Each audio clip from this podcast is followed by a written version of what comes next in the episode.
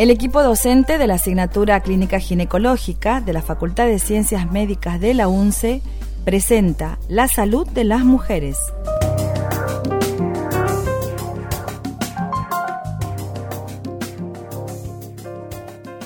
Un podcast sobre enfermedades prevalentes y sus diferentes terapéuticas para prevenir, curar o mejorar la calidad de vida.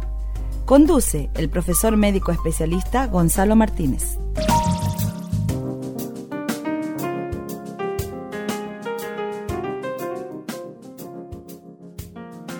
Hola Claudita, ¿cómo estás? Seguimos con estas charlitas eh, muy interesantes, la verdad que, estamos todos muy contentos con, estas conversaciones que además ayudan mucho a la población femenina en su calidad de vida.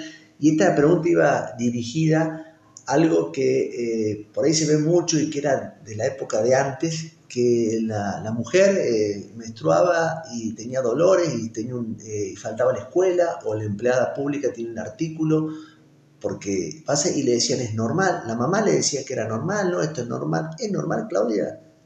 Mira, eh, ya desde la Biblia, ¿no? Eh, nos decretaron parirás a tus hijos con dolor, es decir, se asocia el ciclo femenino con el dolor. Eh, sabemos que la mujer no es la misma a lo largo del ciclo, no es la misma. En la etapa estrogénica estamos mucho más dispuestas en la etapa ovulatoria, estamos preparándonos para el coito, para, para lograr un embarazo, y en la etapa que sigue, cuando no se logra el embarazo, ese edema y esa preparación que tuvo el cuerpito, a veces determina que en algunos ciclos duela en el premenstruo. Y este dolor es importante anotarlo y describirlo, enseñarle a la paciente a eh, conocer su ciclo premenstrual. ¿Por qué? Porque no es lo mismo el dolor que se, eh, que se concentra en el hipogastrio, en debajo del pupito, por arriba del pubis, que el dolor que se irradia hacia las piernas, que se irradia hacia la espalda, que este dolor que a veces se acompaña de náuseas, de vómitos, de cefalea, es distinto. Esto te va a enseñar tu ginecólogo de confianza, por supuesto, que es quien te va a dar el tratamiento correcto para que vos sigas con tu vida habitual, aunque estés menstruando. Bárbaro. Claudia, eh, el hecho, sabemos que esto es una situación fisiológica que obviamente eh, también puede uno descartar otros tipos de patologías que cuando un paciente un poquito más grande como endometriosis y demás. Pero el hecho de, el paciente que tenga un síndrome eh, premenstrual importante, eh, obviamente amerita, por, por, la edad que tenga, un tratamiento hormonal con para mejorar su calidad de vida. Sí, sí, sí lo amerita porque este, no es necesario sufrirlo al dolor. A veces eh, con analgésicos comunes eh, mejoran, otras veces con antiespasmódicos, porque a veces este dolor es producido por las contracciones uterinas, ¿sí? A veces este, se da dolor porque estás con alguna alteración hormonal que se corrige con anticonceptivos.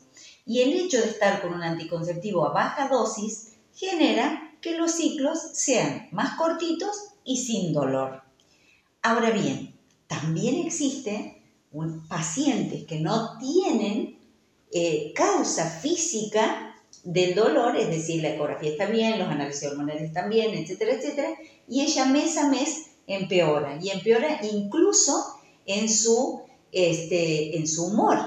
¿Sí? Y la familia dice, ay no, ya está loca, está por menstrual, que muchas veces esto este, produce incluso bullying entre los compañeros, en el trabajo, etcétera, etcétera, es muy estigmatizante y se llama síndrome disfórico premenstrual. Bárbaro. Soy el papá de, de una niña que va al ginecólogo y le dan tratamiento hormonal a los 13 años, tratamiento hormonal anticonceptivo para, esta, eh, para este, este, cuadro. Y como padre digo, no, ya están medicando de tan chiquita. Eh, nos quedamos totalmente tranquilos, que ese tratamiento no, le va a influir, todo lo contrario, que le va a mejorar. ¿Qué, qué le decís a ese papá eh, con miedo y demás? Pero la que está sufriendo es la hija y por el padre está reacio a, que haga un tratamiento tan, tan pequeño con anticonceptivo, como decir, es estigmatizante porque dice, ¿por qué la nena toma anticonceptivo? cuando el anticonceptivo es una forma de decirlo, en verdad es un tratamiento hormonal. Es un tratamiento hormonal. En estos casos hay que, tener, hay que ser cautos, hay que tratar de explicarle al papá, ponernos en el lugar del papá y de la mamá y este, contarle que este anticonceptivo le va a enseñar a ese cuerpito a tener la cantidad de hormonas necesarias, ni de más ni de menos, ¿sí? Y va a generar unos sangrados más cortitos, con lo cual la nena se va a sentir más cómoda, ¿sí? Y le va a doler menos. Y es por un tiempo eh, el anticonceptivo en general, cuando se lo da como método anticonceptivo, no tiene fin. En cambio, para este tipo de trastornos, se lo da con un tiempo, vuelve en tres meses, vemos si seguimos, si no seguimos, etcétera, etcétera. Bárbaro, bárbaro. Eh, estamos hablando particularmente de los adolescentes también, eh, terminando, ¿no es cierto?, el ciclo fértil de la mujer, perimenopausia y demás, vuelven a comenzar, ¿no es cierto?, algunos que otros síntomas. Sí, sí, por eso también se lo conoce al climaterio como la segunda pubertad. Esa niña de 13, 14 años que le dolía mucho en el climaterio vuelve a tener esto porque se liberan este, prostaglandinas y, y hormonas que hacen que la contractilidad uterina esté muy aumentada. Para estas pacientes también el anticonceptivo es la respuesta. En el síndrome eh, disfórico premenstrual también se asocia un antidepresivo. Por eso es muy importante que asista a un profesional este, ginecólogo especializado para que no empiece con, eh, a, a, consultar a diferentes especialidades, ¿no? Porque le duele la cabeza, va al neurólogo, llora mucho, va al psiquiatra, este, le duelen las caderas, va al traumatólogo y en realidad es todo parte de este síndrome disfórico premenstrual. Así que el mensaje que tenemos que dejar es la consulta con el Interesante esto de, que me estás contando al final, porque por ahí yo lo correlaciono con el mundo de la cirugía, que hay especialistas en cirugía, ahora vemos que hay un, cirugía, un cirujano pelviano que trata las enfermedades de la pelvis, sea ginecólogo, urólogo, eh, cirujano general. Y también, como, como ginecólogos que somos, eh, uno siempre plantea que el ginecólogo es el, el, médico de la mujer.